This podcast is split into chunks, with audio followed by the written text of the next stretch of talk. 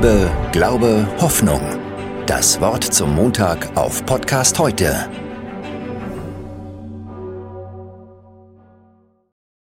Ich bekenne, dass ich ein leidenschaftlicher Kaffeetrinker bin, in jeder Variation. Aber hin und wieder ein Tee ist völlig in Ordnung. Ich habe mir gerade Nachschub geholt. Drei Tees. Kräutermischung, hol dir Kraft. Träum schön und innere Ruhe. Als ich vor dem Regal stand, habe ich etwas geschmunzelt.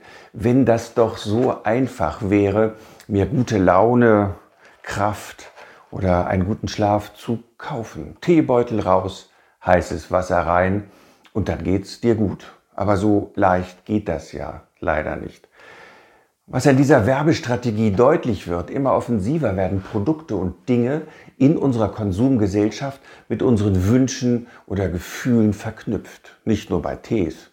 Das macht man mit allem, mit Kleidung, mit Kosmetik und natürlich und vor allem auch in Deutschland mit der Werbung für Autos. Da sieht man verliebte Paare, glückliche Familien mit Hund, wunderschöne Landschaften mit einsamen Stränden und auf den Straßen sucht man andere Autos vergeblich, eine perfekte Welt ohne Stau. Träume werden wahr. Das will uns die Werbung unterschwellig glauben machen, wenn wir dieses oder jenes kaufen.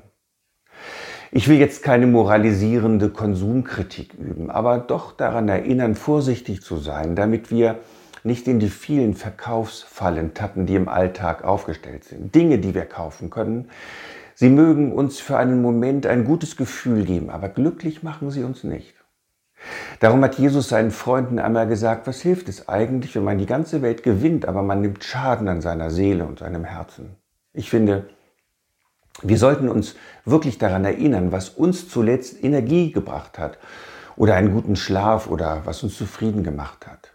Ich wette, das waren meistens gute Kontakte und gelungene Beziehungen zu Menschen. Vielleicht haben wir ein Missverständnis ausräumen können, dass eine Freundschaft unbelastet weitergehen kann, etwas in Ordnung bringen, das ist großartig.